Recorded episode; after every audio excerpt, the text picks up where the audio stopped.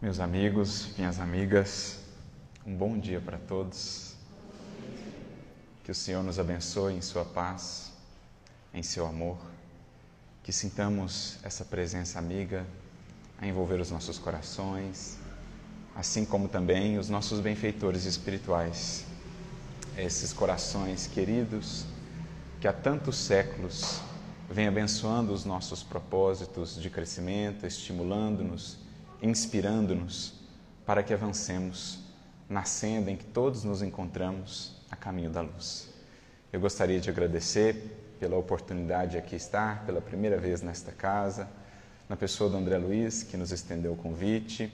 Abraçamos todos os demais participantes, frequentadores e trabalhadores da casa também de outras casas ou até de outras cidades que aqui estão, que tenhamos todos uma manhã tal qual mesmo um ágape espiritual, nutrindo os nossos corações de fé e de esperança para a caminhada.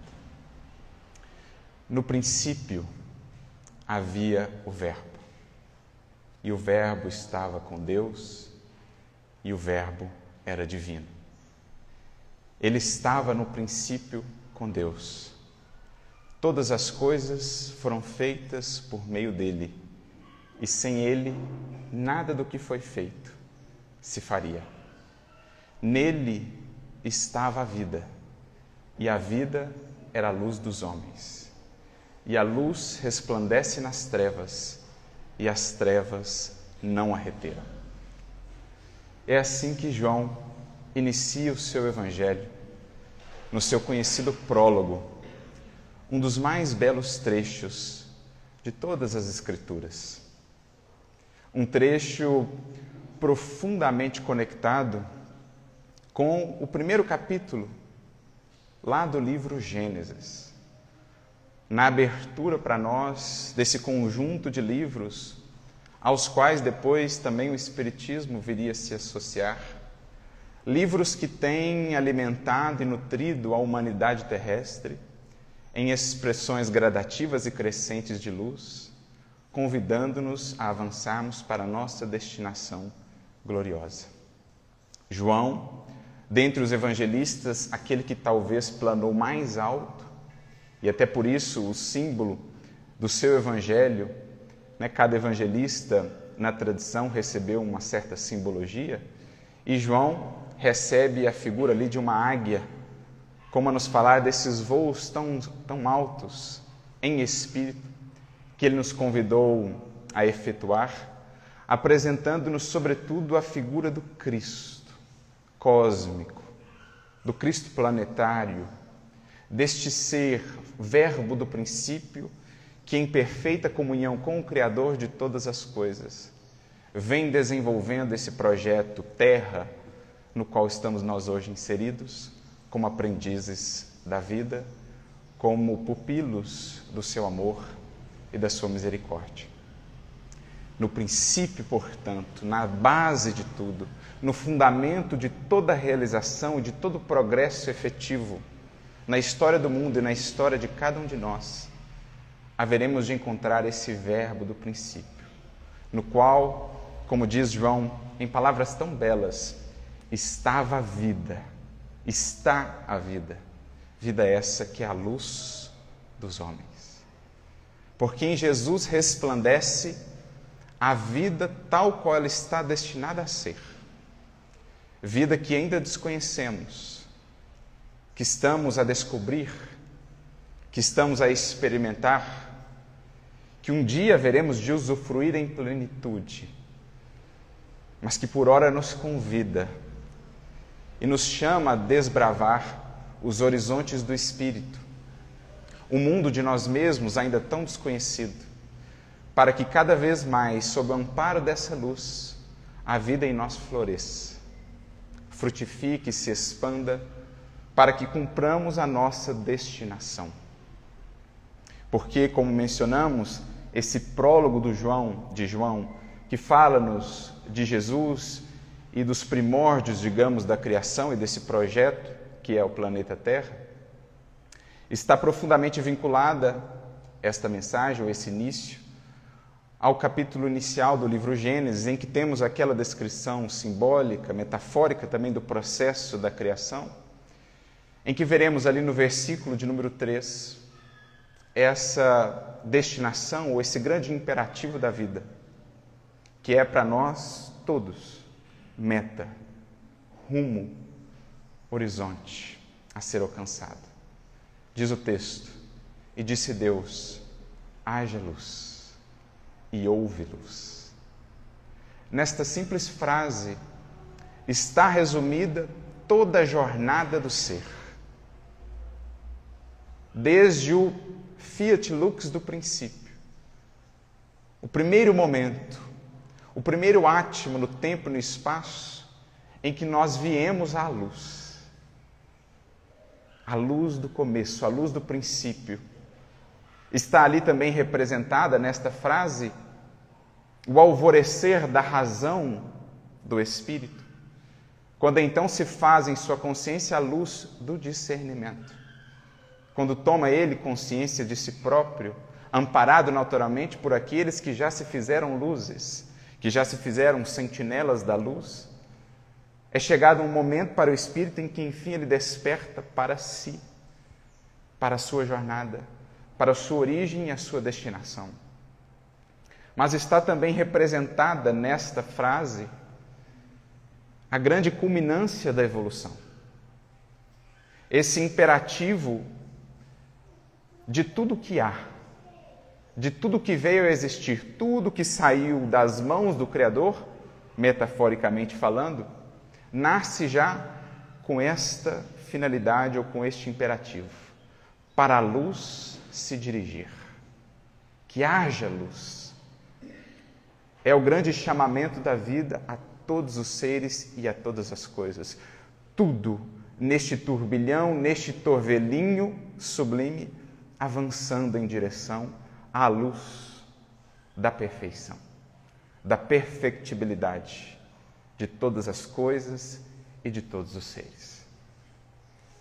Então, nesses dois trechos iniciais, tanto do prólogo de João, como também do primeiro capítulo do livro Gênesis, nós temos essa representação maravilhosa desse concerto, desse processo multi, multimilenário, em que vamos nos descobrindo, vamos percebendo, dele fazemos parte.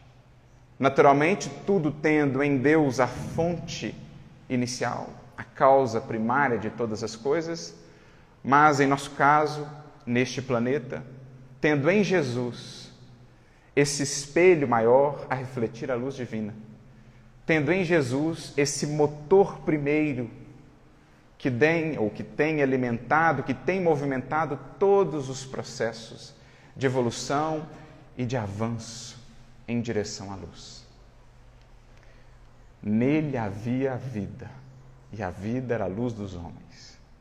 Vamos percebendo que, no fundo, na medida em que vamos compreendendo essa luz que nos alcança, nos traz discernimento, nos abre horizontes, vamos aos poucos penetrando as potencialidades que em nós jazem latentes e descobrindo aquilo que Jesus também disse em seu Evangelho: Vim para que tenham vida e a tenham em abundância.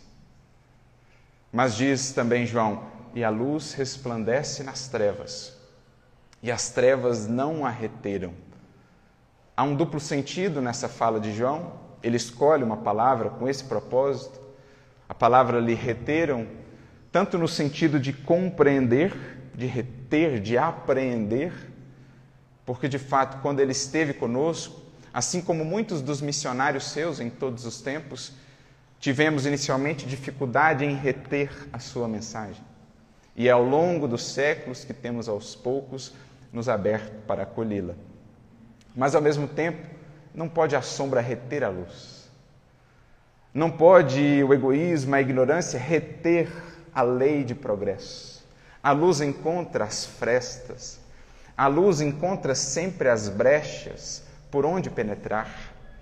E é assim que, mesmo nas fortalezas mais compactas de ignorância, e de endurecimento, a luz divina, a luz do Mestre, aos poucos vai encontrando o seu caminho, aos poucos vai adentrando essas fortalezas, aos poucos vai penetrando o nosso mundo interior e nos convidando ao sublime despertar. Para quem somos, para a nossa destinação. É assim que vemos nessas pequenas palavras, nestas pequenas frases de João, a síntese de uma luta que se estabelece há milênios incontáveis. Lembrando também a fala do Gênesis, e disse Deus que haja luz, e a luz houve, a luz se fará sempre. Diz-nos Emmanuel, no prefácio do livro Sentinelas da Luz, que ali está representada essa batalha da criatura humana contra as trevas. Nesta frase está simbolizada essa luta, esse empenho multissecular de nós todos, seres humanos, por vencermos as trevas. Em dois planos. Primeiramente, até no plano material. Porque foi, por exemplo, a descoberta do fogo um dos principais marcos do avanço e do progresso da humanidade terrestre. Em nossa batalha contra as sombras, a possibilidade de manipularmos o fogo estabeleceu um novo marco nas várias formas pelas quais dele nos servíamos, seja utilizando tochas, as fogueiras, as candeias, as velas, os lampiões, as lamparinas, até a luz elétrica que hoje temos Aí temos visto num esforço secular em que tantos e tantos corações vieram a colaborar, temos visto parte dessa nossa luta contra as trevas, contra as sombras, para que a luz se faça, até mesmo no plano da matéria. Mas, sobretudo, no plano do espírito, é que essa porfiada batalha tem se estabelecido. E desde remotas eras, Jesus, como a mais alta sentinela da luz no planeta terreno, tem nos enviado gradualmente expressões desta luz, por meio de inspirações ou por meio de outras sentinelas que já carregam consigo expressões da luz, para que possamos gradualmente ir vencendo o terreno às sombras. Começam as primeiras expressões das linguagens, Começamos lá a escrever nas pedras, transmitindo o conhecimento de uns para outros, de uma geração para outra. Primeiramente na forma daqueles desenhos ainda primitivos, mas que já representavam as primeiras faíscas, os primeiros lampejos do pensamento humano projetando-se no tempo e no espaço. Fomos avançando com o passar dos erros daquelas primeiras formas de expressão, foram surgindo novas formas de linguagem, novas formas de escrita, de fixação desses conhecimentos, a fim de que pudessem alcançar outros espíritos, a fim de que, em trocando essas informações e nos comunicando uns com os outros, pudéssemos gradualmente vencer o império das sombras da ignorância, abrindo raios de inspiração, abrindo horizontes mais luminosos para o espírito que busca. É assim que vemos a escrita cuneiforme, é assim que vemos os primeiros papiros, as primeiras maneiras de grafarmos ali textos, os primeiros livros, que são essa chama divina alimentando o progresso da humanidade, como nos dirá Olavo Bilac em um maravilhoso poema por meio de Chico Xavier. Assim surgiram todos esses processos que foram se aperfeiçoando com o esforço de tantos, com o passar do tempo, até que chegamos, por exemplo, a Gutenberg, que inventando a imprensa estabelece mais um novo marco para a humanidade, em que a luz agora podia se expandir de maneira mais ampla, estabelecendo bases mais seguras para a educação, de fato, o elemento libertador da humanidade. Educação primeiramente compreendida mais no plano simplesmente da, instru da instrução, mas que, à medida que fomos amadurecendo, foi sendo melhor entendida num sentido mais amplo, mais integral do ser. A educação não só que ilustra o cérebro, que traz luzes ao raciocínio, mas em especial a educação que acende a luz do coração. A luz mais bela e mais gloriosa da vida, aquela que é a meta primordial de Jesus como grande educador da humanidade, sobretudo quando esteve entre nós. E por trás de tudo isso, de todo esse movimento, Jesus patrocinando todo esse avanço da luz na história da humanidade, vencendo os domínios da sombra, trazendo-nos a claridade do raciocínio e a luz do coração, a fim de que venhamos a compreender e a estabelecer em nós a definitiva educação que há de nos libertar para outros páramos da evolução, para outros estágios da nossa jornada de ascensão enquanto espíritos. Entender aquela educação que Emmanuel assim define, para nós, numa das melhores definições. Educação, em boa síntese, é luz que circula vitoriosa do sentimento ao raciocínio, sustentando o equilíbrio entre o cérebro e o coração. É esse o grande empreendimento do qual Jesus tem sido a luz primordial na Terra desde há muitos milênios. Estabelecer essa luz a circular dentro de nós, vitoriosa, triunfante, a luz do coração a iluminar o raciocínio, para que o raciocínio nos ajude a iluminar e a fazer ou a construir o progresso do mundo.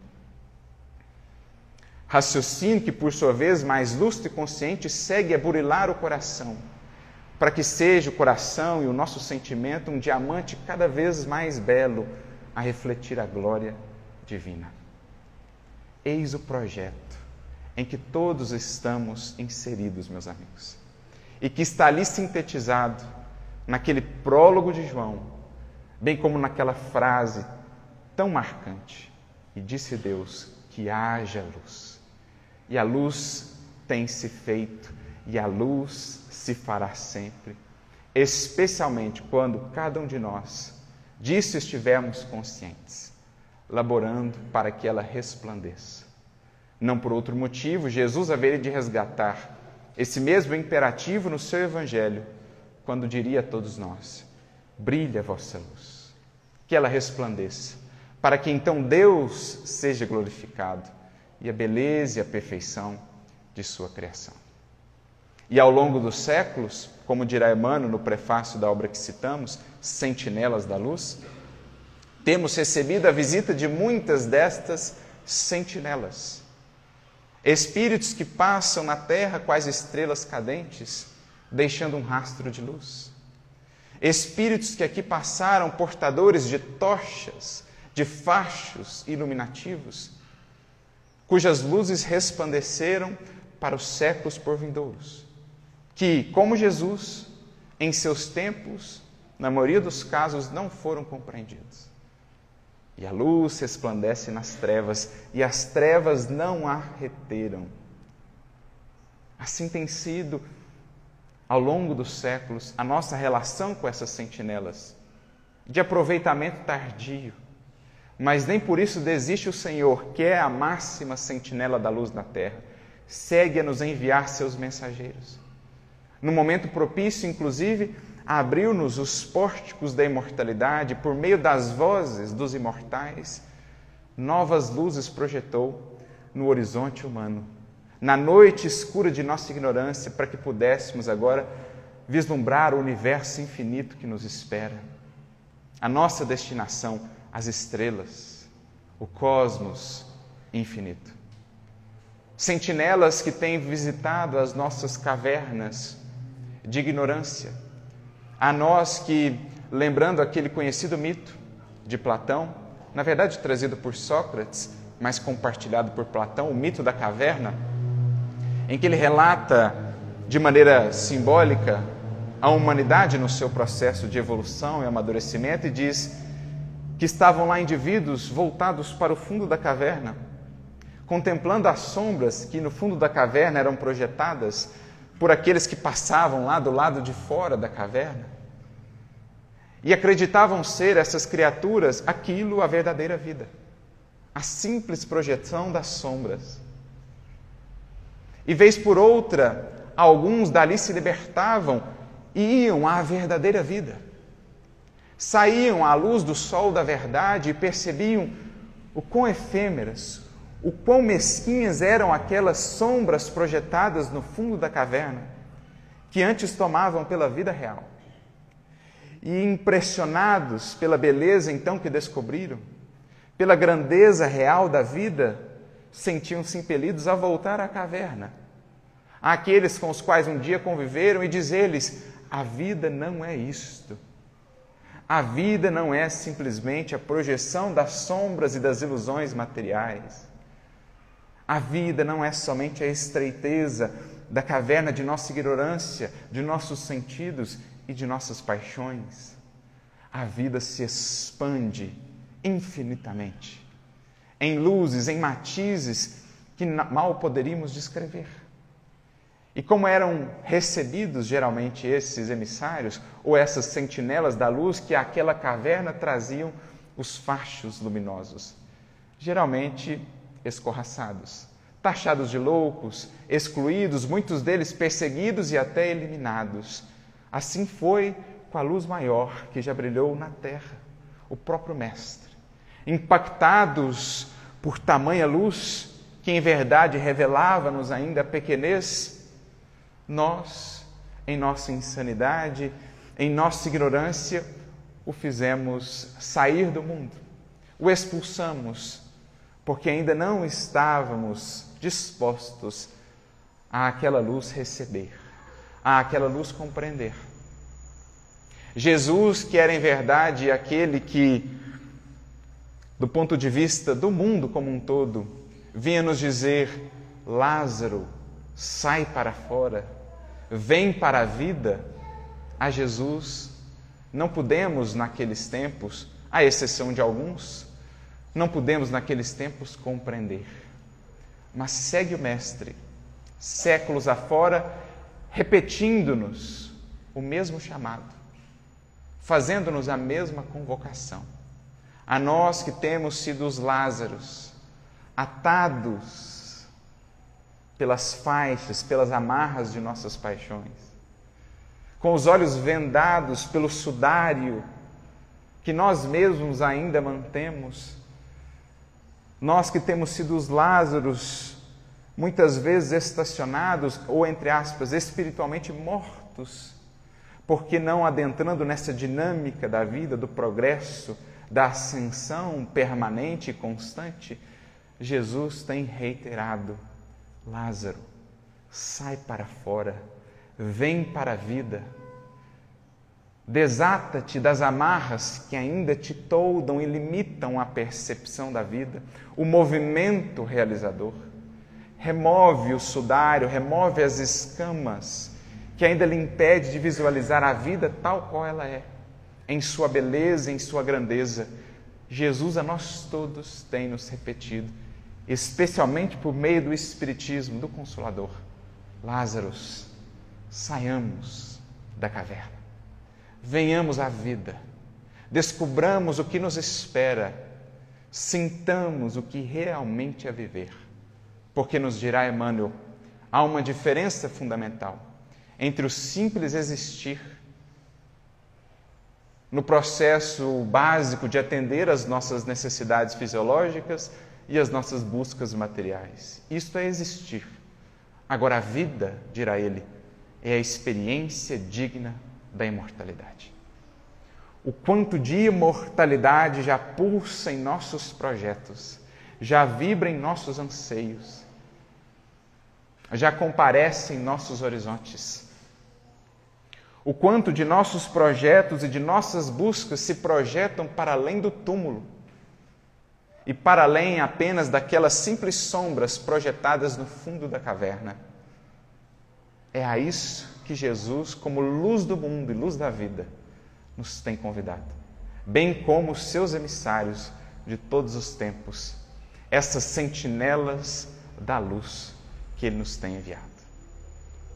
Este, meus amigos, é o projeto, é o processo grandioso em que nós estamos inseridos, quais pequenas partes que aos poucos vamos nos despertando e deslumbrando ante esse imenso turbilhão, esse imenso movimento de ascensão e de progresso, alimentado pelo coração de Jesus.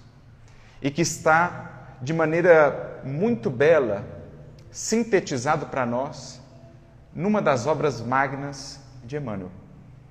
Esse querido benfeitor, que logo no início da sua psicografia, por meio de Francisco Cândido Xavier, se não me engano, logo na segunda obra, traz-nos essa obra maravilhosa intitulada, não por acaso, A Caminho da Luz. A Caminho da Luz. Porque esta é a grande jornada, esta é a grande caminhada. Desde aquele Fiat Lux inicial, desde o haja luz primário, desde o primeiro momento em que, sob a tutela do Verbo divino, que é Jesus na terra, o orbe se fez, desde o primeiro lampejo da razão e da consciência humana em que passamos a receber as revelações do mundo espiritual, nós temos estado a caminho da luz. Dela viemos, a ela retornamos, mas em um outro patamar, agora conscientes. Quando lá criados, éramos filhos da luz, inconscientes até mesmo de nós próprios. Quando a ela voltarmos e nos integrarmos, seremos filhos da luz, a ela perfeitamente integrados, plenamente conscientes das nossas possibilidades criadoras. Eis a jornada do ser, da luz à luz caminhando. E na introdução dessa sua obra, lembrando que ao longo de toda ela ele vai fazer um voo panorâmico pela história da humanidade, buscando justamente mostrar para nós os ascendentes espirituais por detrás da história, para que não vejamos a história humana, a história terrestre, simplesmente como um conjunto caótico de fatos e de acontecimentos sem conexão, sem ligação, sem propósito. Pelo contrário, há um fio a conectar tudo isso. Há um fio condutor a reunir todos esses processos, todas as civilizações, todos os acontecimentos, levando-nos gradualmente a uma destinação. É este o grande objetivo de Emmanuel com essa obra: mostrar-nos o que há no bastidor ou nos bastidores da evolução. Não somente o jogo caótico das forças, dos movimentos, das ambições, das paixões humanas, mas vermos o que conecta tudo isso num processo multimilenar de educação, de libertação. E na introdução da sua obra, que é maravilhosa, em determinado momento ele diz assim: diante de nossos olhos de espírito, vemos projetados os fantasmas das civilizações mortas num ecrã, né, numa tela maravilhosa. Então, como se Emmanuel, ao escrever a obra e esta introdução, visse diante de seu olhar espiritual, numa tela, sendo projetada toda a história da humanidade, todo o passar dos séculos e dos acontecimentos. E diz ele então: vemos passar diante de nossos olhos as gerações sucedendo as gerações, povos, civilizações, cidades, construções, linguagens, religiões, ciências, descobertas, tudo pelo tempo sendo transformado, tudo por um sopro divino sendo movimentado nesse torvelinho maravilhoso. As almas trocando de vestimentas, trocando de cenários, mas em tudo colhendo experiências e avançando na jornada em direção ou a caminho da luz. Mas, reunindo tudo isso, diz Emmanuel, é possível ver um fio inquebrantável que vai harmonizando todas essas experiências, a elas conjugando para que se façam no tempo e no espaço o tesouro das almas em sua gloriosa ascensão para o infinito. Ou seja, nada está desconexo, nada carece de causa, Nada carece de propósito ou de sentido. Porque há uma regência. Esse fio increbrantável que une todas as gerações, civilizações e acontecimentos tem um ponto de origem, tem um ponto luminoso de onde se origina. Faz-nos lembrar essa introdução de Emmanuel, também a introdução de uma outra obra maravilhosa de Leon Denis, o grande apóstolo do Espiritismo, depois da morte. Quando ele inicia a sua obra dizendo na introdução: Vi deitadas em suas mortalhas de pedra ou areia as cidades famosas da antiguidade. Cartago, as cidades da Grécia, Roma, Pompeia, por debaixo das cinzas do Vesúvio, e outras tantas e tantas cidades, outrora formigueiros humanos, mas hoje ruínas silenciosas, que o sol do Oriente calcina. Evoquei as multidões que viveram nessas cidades, que viveram outrora nesses formigueiros humanos, e vi-as desfilar diante de meus olhos e de meu pensamento, com as suas ambições, com os seus amores, com as suas buscas, com as suas inquietações, todas elas passando e o tempo a tudo transformando. Cidades, civilizações, povos, construções, passavam diante de meus olhos e então me indagava qual a finalidade de tudo isso?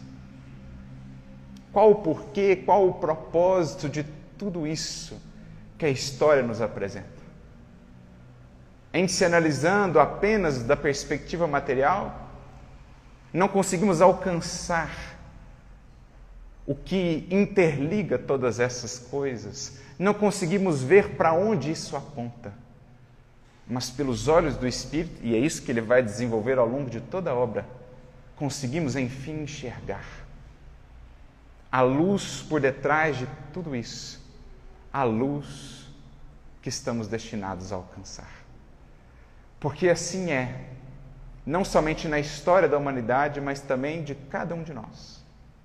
Sem esse fio condutor que reúne cada uma dessas experiências quais pérolas a formar um colar.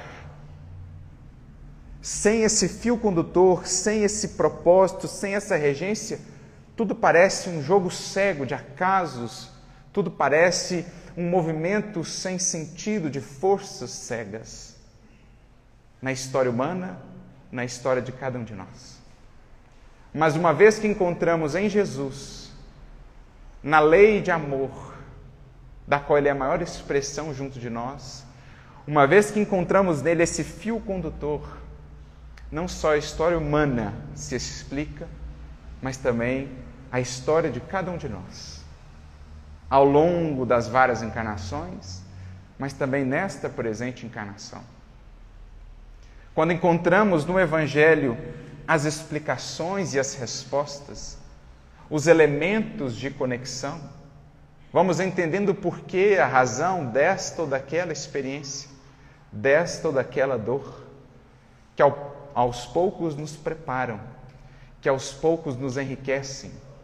Mais uma dessas pérolas nos fornecem para o grande colar que estamos a construir, que um dia há de ornamentar de beleza o espírito que somos. Que um dia há de compor mais uma pedra preciosa a coroa da vida que estamos labutando por um dia merecer e conquistar. Tudo se explica, tudo se conecta, tudo se interliga quando Jesus é a resposta. Quando Jesus é para nós a luz do discernimento, a clareza do raciocínio, a inspiração e o estímulo ao sentimento renovado. Porque já dizia Antônio de Pádua, certo é feito, em uma de suas preleções: se muitas são as perguntas, uma só é a resposta: Jesus Cristo. Também Bezerra de Menezes, quando comenta sobre os problemas do mundo, no primeiro capítulo do livro O Espírito da Verdade, dirá ele, parafraseando Kardec: se fora da caridade não há salvação, vamos descobrindo que fora do Cristo não há solução. porque Ele é a luz que a tudo entrega, que a tudo explica, que nos dá a força para tudo superar, que nos dá o entendimento para tudo compreender e o estímulo para que saibamos e possamos avançar. E é assim então que Emmanuel, ainda no prefácio desta obra, ou na introdução do livro A Caminho da Luz, em determinado momento dirá: na tela mágica dos nossos estudos, né? então naquela tela em que ele viu projetada toda essa história, todo esse passar dos séculos, destacam-se os missionários de todos os tempos, que o mundo espiritual, que o mundo, melhor dizendo, que o mundo muitas vezes crucificou na incompreensão das almas vulgares. Ele próprio, o Mestre, mas os que o antecederam, os que depois o sucederam, os que nos visitaram em nossas cavernas de ignorância, como no mito da caverna de Platão, e que temos até aqui escorraçado. Mas que, graças à misericórdia divina e ao trabalho multissecular também da dor, temos enfim agora começado a compreender. Temos nos aberto para acolher os tesouros de luz que nos legaram, que nos trouxeram mas, prossegue Emmanuel, em tudo e sobre todos irradia-se a luz desse fio de espiritualidade que diviniza a matéria. Como comentávamos na reflexão de ontem, inclusive, até aqui, tão materializados temos estado que geralmente ao espírito temos buscado materializar. As próprias revelações espirituais que do mais alto temos recebido, as temos convertido tantas vezes na simples prática de um conjunto exteriores, um conjunto de práticas exteriores, né? de convenções exteriores, esquecidos verdadeiramente da luz do Espírito, da espiritualidade que cabe a cada um de nós desenvolver e fazer triunfar mas é chegado o momento de percebermos esse fio luminoso que sobre os nossos destinos tem estado e nos tem conduzido, a fim de que aprendamos agora a espiritualizar ou a divinizar a experiência na matéria. Dela fazendo, de fato, jornada de ascensão aos altiplanos do espírito encadeando, portanto, né, esse fio de espiritualidade, encadeando o trabalho das civilizações. E mais acima, ofuscando essa tela, vemos a fonte extraordinária ou de extraordinária luz, de onde parte o primeiro ponto geométrico desse fio de vida e harmonia que equilibra e satura toda a Terra, numa apoteose de movimento e divinas claridades. Então, Emmanuel, ao escrever essa obra, vislumbra essa tela dos acontecimentos históricos. Eles por si, vê que acima deles paira uma condução espiritual, um fio de espiritualidade que os conecta e os explica, e que acima desse fio, ou na origem desse fio, há uma luz ainda mais ofuscante de onde partem, de onde promanam, de onde surgem todos os movimentos de progresso humano. E qual é essa fonte luminosa? Esse sol que nos ofusca, senão Jesus. Fonte primeira de luz para a humanidade terrestre que nos cabe substancializar dentro de nossa própria vida. Me lembro do capítulo 1 do livro Ave Cristo, quando o benfeitor Clódio está fazendo uma preleção no mundo espiritual, há espíritos ali muito dedicados à difusão do evangelho no mundo, ainda nos primeiros séculos né, do cristianismo, e ele diz assim: Cristo é o sol espiritual de nossos destinos. Assim como o sol material, físico, dá a luz à terra, e por meio dessa luz toda a vida é possível, sem ela tudo na terra pereceria. Assim também Jesus é o sol espiritual da vida moral na terra. Sem Ele, tudo quedaria novamente nas sombras. E assim como a natureza acolhe essa luz do sol e a transforma em vida, a transforma em flores, em frutos, a transforma no alimento para todas as formas e todos os seres que aqui nos encontramos, assim também cada ser, acolhendo e recebendo essa luz do sol espiritual que é Jesus, é preciso transformá-la em nós em vida, em vida abundante, a se irradiar, a alcançar e tocar outras vidas, falando-lhes de esperança, de fé, de alegria, de confiança, falando-lhes da força da humildade, do bem e do amor. Se a natureza recebe essa luz solar e assim a expressa em tantas formas, de tantas maneiras e com tanta beleza, nós, os espíritos conscientes, é preciso sejamos da mesma forma os que recebem essa luz e a expressam na vida e no mundo, junto aos outros corações que ainda não puderam vislumbrá-la. É o que está dito aqui. Esse sol, esse ponto primordial. Como Jesus também no Evangelho nos trará, aquela bonita representação no capítulo 15 do Evangelho de João. Eu sou a videira verdadeira. Todo aquele que em mim estiver produzirá muitos frutos, mas todo galho longe de mim ressecará. Do Cristo, das raízes do seu coração e do seu amor, provém a seiva que tem nutrido cada galho de desenvolvimento da humanidade. Podemos entender nos vários galhos dessa videira os vários ramos do pensamento humano, da filosofia à ciência em todas as suas formas e expressões, da arte à educação, das religiões, todas elas, cada uma a representar um galho de vida, ofertando à humanidade os frutos que a tem nutrido, mas tendo em Jesus essa fonte da seiva que alimenta toda essa árvore da vida na terra. É o que Emmanuel está nos dizer. E ele continua: Nossos pobres olhos não podem divisar particularidades nesse deslumbramento, mas sabemos que o fio da luz e da vida está nas Suas mãos é Ele quem sustenta todos os elementos ativos e passivos da existência planetária.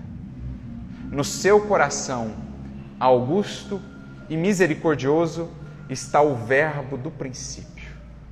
Um sopro de Sua vontade pode renovar todas as coisas. E um gesto seu pode transformar a fisionomia de todos os horizontes terrestres nos faz recordar aquele encontro com o senador às margens do Tiberíades.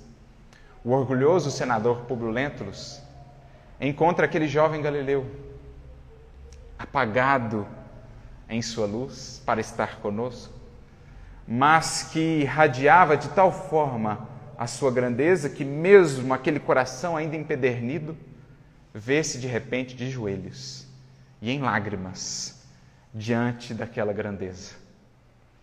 E ele então fala-lhe da oportunidade que estava tendo ali, daquele minuto glorioso, que ele poderia ou não aproveitar.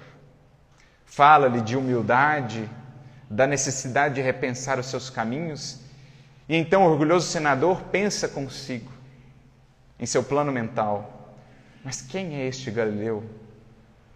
Para assim se dirigir a mim, um senador do Império Romano. Quem é este homem para me falar de humildade? E então o Cristo, percebendo o seu pensamento, volta-se a ele e diz: Senador, todos os seus poderes são bem miseráveis, ou são bem fracos, e todas as suas grandezas são bem miseráveis. As magnificências dos Césares São ilusões efêmeras de um dia. Porque tudo será transformado no tempo. Mas somente uma lei haverá de perdurar, sobrepondo-se a todas as inquietações humanas a lei de amor instituída por meu Pai. E é o que o próprio Emmanuel, no prefácio da obra, dirá. Eu não pude, Senhor, aqueles tempos, ver-te a grandeza. Eu não pude ver a luz que estava diante de mim. Mas bastou uma palavra sua. E todo aquele império que parecia de grandeza imperecível, a cidade eterna, viu-se reduzido a ruínas. Tudo aquilo que parecia ser o ápice, o brilho do mundo, em toda a sua pujança, viu-se reduzido a sombras. E os poderosos, os Césares, rolaram no tempo, voltando em novas vestimentas na condição de simples servos. Tudo se transformou sob uma palavra sua, Senhor. No entanto, a tua mensagem, o império de amor que vem construindo esse, só vem ganhando terreno. O império de luz que vem entretecendo no mundo e na história, vai vencendo palmo a palmo ainda os horizontes e os domínios da sombra para que um dia seja a consciência humana expressão de plena luz, que há de brilhar também em todos os horizontes, em todas as latitudes terrestres. Então, uma palavra do Mestre, tudo pode renovar. E a própria história nos tem demonstrado isso. Quando crê a criatura chegar aos píncaros, nos brilhos e nos faustos ilusórios do mundo, Jesus convida-nos a repensar o que estabelecemos como alvos, como metas, como valores, e nos mostra que há uma luz além a buscar, que existem valores mais transcendentes pelos quais labutar, e que no mais tudo há de passar, menos as tuas palavras ou as suas palavras de vida eterna, a sua palavra solar.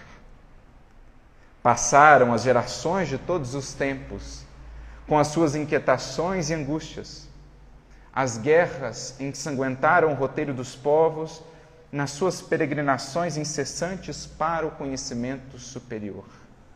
Caíram os tronos dos reis e esfacelaram-se as coroas milenárias. Os príncipes do mundo voltaram ao teatro de sua vaidade orgulhosa no indumento humilde dos escravos e em vão os ditadores conclamaram e conclamam ainda os povos da terra para o morticínio e para a destruição. O determinismo do amor e do bem é a lei de todo o universo. E a alma humana emerge de todas as catástrofes em busca de uma vida melhor. Então, embora todos os tumultos, todas as convulsões, todos os estertores da sombra a luz da experiência, a luz da misericórdia, a luz do bem e do amor, vai triunfando século a século, milênio a milênio, convidando-nos a todos, criaturas, em direção a uma vida melhor. A descobrirmos aquela vida que nele há e que é a luz de todos nós. Só Jesus não passou na caminhada dolorosa das raças objetivando a dilaceração de todas as fronteiras para o amplexo, né, para o abraço universal. Ele é a luz do princípio, e nas suas mãos misericordiosas repousam os destinos do mundo. Seu coração magnânimo é a fonte da vida para toda a humanidade terrestre. Sua mensagem de amor no Evangelho é a eterna palavra da ressurreição e da justiça da fraternidade e da misericórdia. Todas as coisas humanas passaram, todas as coisas humanas se modificarão. Ele, porém, é a luz de todas as vidas terrestres, inacessível ao tempo e à destruição. Este é Jesus, a luz do mundo, sobretudo de nosso mundo interior, cada vez mais iluminado cada vez com horizontes mais amplos, descortinados por esse alvorecer que em nós vai se fazendo na medida em que é o Evangelho vamos nos entregando. Porque na fala que encontramos em João, capítulo 8, versículo 12, quando Jesus diz ser a luz do mundo, ele também acrescenta: qualquer, qualquer que me seguir não andará em treva, mas pelo contrário, terá a luz da vida. A qualquer, pois, que se coloque em movimento, em caminho com Jesus, a caminho, portanto, da luz, a este não faltará a luz da esperança, a luz do discernimento, a luz do entendimento, a luz do amor, que nos dá as forças ou que nos confere força e inspiração para tudo superar, para tudo transformar em direção às conquistas imperecíveis do Espírito que somos.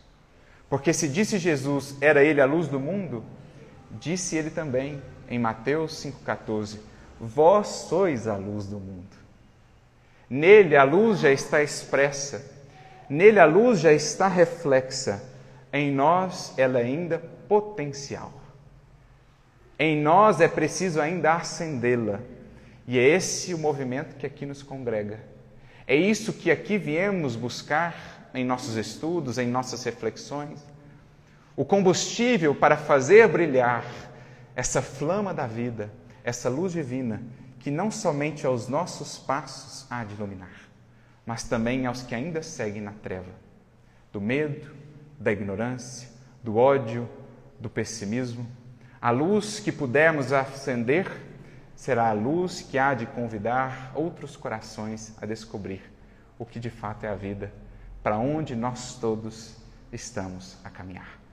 Por isso, diria também Paulo, numa bela síntese, na sua epístola aos Efésios, no capítulo 5, versículo 8: Outrora erais treva, mas agora sois luz no Senhor. Andai, pois, como filhos da luz. Antes de Jesus, antes do Evangelho em nossas vidas, meus amigos, minhas amigas, tateávamos nas sombras, caminhávamos às cegas, muitas vezes estacionados, quais aquele cego à margem do caminho lá em Jericó. Mas em recebendo a visita de Jesus, em nos erguendo para ir ter com Ele, já não mais podemos dizer que a treva tem império sobre as nossas existências. Agora já somos ao menos, ou já temos pelo menos a luz do Senhor. Cabe-nos, por fim, como diz Paulo, andar como filhos da luz.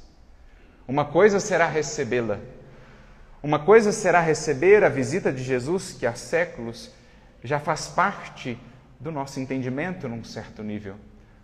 O grande chamado, o grande dever a todos nós é agora fazer ver aos que nos observam essa luz em nossas vidas.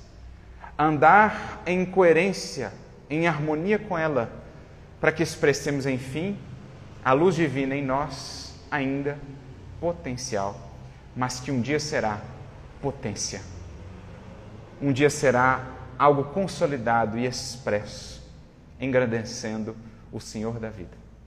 Que Jesus a todos nos abençoe, que nos momentos em que nos parecemos cegar ou envolver pelas sombras, que possamos a Ele buscar, acendendo a nossa própria luz, para iluminar caminhos e horizontes, conclamando os demais corações a adentrarem nessa senda a caminho da luz para que possamos cumprir o grande imperativo da vida na jornada que o Senhor veio a nos colocar a todos nós, lembrando daquele princípio e também do fim. E disse Deus: haja luz, que a luz enfim possa brilhar em nós e por meio de nós. A todos, muita luz e muita paz.